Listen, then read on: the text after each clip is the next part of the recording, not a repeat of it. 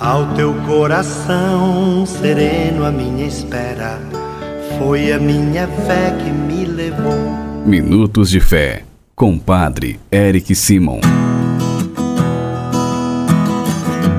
Shalom, peregrinos! Hoje é sexta-feira, dia 28 de janeiro de 2022. Que bom que estamos juntos em mais um programa Minutos de Fé. Peregrinos, hoje a Igreja no Mundo celebra o dia de São Tomás de Aquino, pedindo a intercessão deste santo de Deus. Vamos juntos iniciar nosso programa. Em nome do Pai, do Filho e do Espírito Santo. Amém.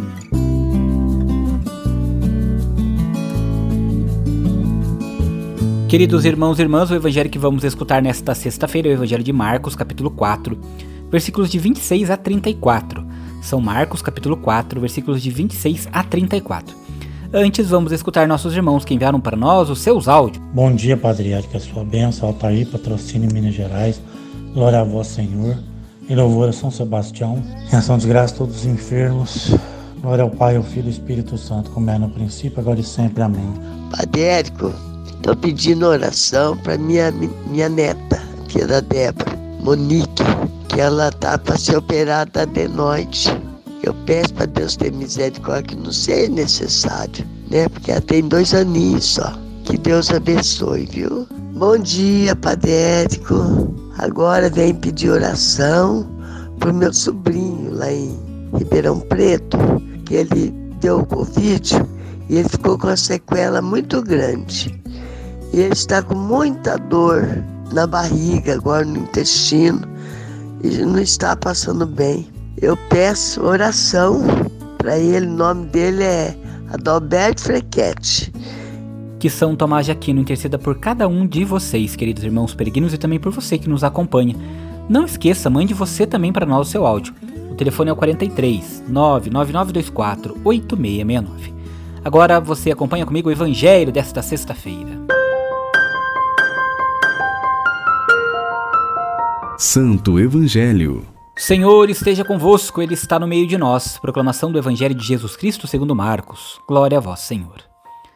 Naquele tempo disse Jesus à multidão: O reino de Deus é como quando alguém espalha semente na terra.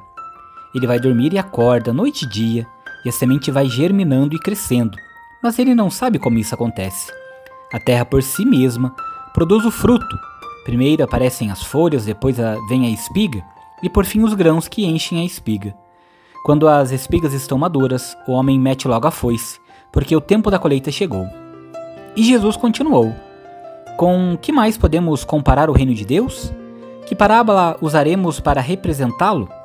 O reino de Deus é como um grão de mostarda, que ao ser semeado na terra, é a menor de todas as sementes da terra. Quando é semeado, cresce e se torna maior do que todas as hortaliças, e estende ramos tão grandes que os pássaros do céu podem abrigar-se à sua sombra. Jesus anunciava a palavra usando muitas parábolas como estas, conforme eles podiam compreender, e só lhes falava por meio de parábolas. Mas quando estava sozinho com os discípulos, explicava tudo. Palavra da salvação. Glória a vós, Senhor. Peregrinos, irmãos e irmãs, bem escutamos no Evangelho de hoje que o reino de Deus é como um grão de mostarda que ao ser semeado é o menor de todas as sementes, depois cresce, e os pássaros do céu abrigam-se em sua sombra. Todos nós conhecemos essa comparação de Jesus. Sei que ele não ficará zangado se nós dissermos: O poder de Deus, que nos transforma, é também como o grão de mostarda, que, mesmo sendo tão pequeno, dão sabor aos alimentos. Se olharmos o que Deus consegue fazer em nós e na humanidade toda, temos de ficar admirados com o poder transformador de seu amor misericordioso.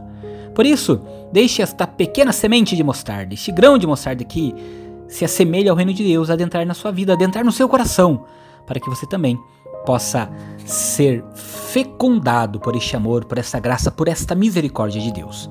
Confie, espere, confie e acredite no Senhor. O Senhor nunca nos desampara. Faça comigo agora as orações desta sexta-feira. Pai nosso que estais nos céus, santificado seja o vosso nome. Venha a nós o vosso reino. Seja feita a vossa vontade, assim na terra como no céu. O pão nosso de cada dia nos dai hoje. Perdoai-nos as nossas ofensas, assim como nós perdoamos a quem nos tem ofendido, e não nos deixeis cair em tentação, mas livrai-nos do mal. Amém. Ave Maria, cheia de graça, o Senhor é convosco. Bendita sois vós entre as mulheres, bendito é o fruto do vosso ventre, Jesus. Santa Maria, Mãe de Deus, rogai por nós, pecadores, agora e na hora de nossa morte. Amém. Glória ao Pai, ao Filho e ao Espírito Santo como era no princípio, agora e sempre. Amém. Vamos nesta sexta-feira dar a bênção de todas as casas. A nossa proteção está no nome do Senhor, que fez o céu e a terra. Senhor esteja convosco, Ele está no meio de nós. Oremos. Favoreceis, Senhor, com vossa graça e vossa misericórdia, esta família que vos pede vossa bênção. Que eles vos louvem agradecidos por vossas incontáveis graças e benefícios. Guardai-os dos perigos e abençoai a casa desta família, da família destes peregrinos que rezam conosco neste momento, Senhor.